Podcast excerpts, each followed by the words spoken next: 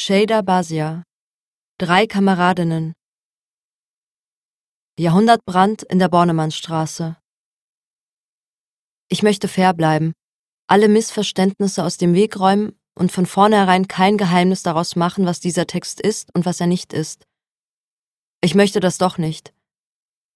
Ich möchte fair bleiben, alle Missverständnisse aus dem Weg räumen und von vornherein erklären, wer ich bin und wer ich nicht bin.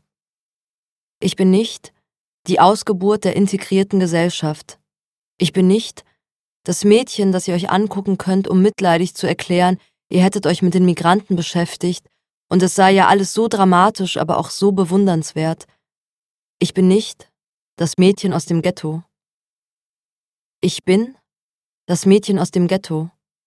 Aber das ist eine Frage der Perspektive. Es gibt echte Mädchen aus echten Ghettos, die lachen mich dafür aus, dass ich dieses Wort benutze, sobald sie erfahren, in welchem Kaff und in welcher schäbigen Ecke ich groß geworden bin. Und es gibt Mädchen, die hätten es keinen Tag dort ausgehalten. Ich bin nicht ein Mädchen. Ich bin zu alt, um Mädchen genannt zu werden, denn ich könnte, wenn in meinem Leben einiges anders und einiges schlechter gelaufen wäre, schon Mutter von Mädchen sein, die sich nicht mehr Mädchen, sondern Teenager nennen lassen würden. Das bin ich aber nicht. Dafür trage ich einen Pferdeschwanz und einen Rock und beides in Kombination mit den fehlenden Kindern macht mich in dieser Welt zu einem Mädchen.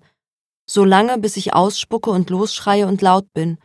Dann bin ich eine hysterische Frau. Dieser Text ist der Versuch, mich eine Nacht lang zusammenzureißen. Eine Nacht lang niemanden aus dem Fenster zu schmeißen, kein Internettroll zu werden, zu warten. Der Versuch, auf meine Freundin Saya zu warten, die aus dem Knast kommen soll. Ich sage Knast, weil ich lässiger klingen möchte, weil ich schon als Kind die Wörter mochte, die lässiger klingen.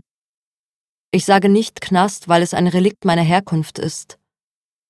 Man kann in einem Ghetto aufwachsen, das kein Ghetto ist, wo Kriminalität und Prügeleien zum Alltag gehören und trotzdem genauso wenig mit dem Knast zu tun haben, wie die Pferdemädchen ein paar Straßen weiter etwas mit echten Pferden. Wenn ich Knast sage und dabei aussehe, wie ich aussehe, und spreche, wie ich spreche, nicken mir die Pferdemädchen aber wissend zu. Klar denken sie, der Knast, der Ort, an dem du deinen Vater besucht hast als Kind, der Ort, an dem dein erster Freund mehrere Monate verbracht hat, bevor er rauskam und plötzlich ganz verändert war, der Ort, an den du manchmal nostalgisch denkst. Dabei war ich noch nie im Knast und kenne auch niemanden, der schon mal drin war, zumindest nicht in Deutschland. Bis heute. Aber das Letzte, was ich will, ist, dass ich heute auch noch dort lande. Deswegen setze ich mich hier hin, an diesen Schreibtisch, die Insel meiner Diplomarbeit, die Insel meiner ungelogen 83 Bewerbungen, die Insel meiner Hartz-IV-Bescheide und schreibe.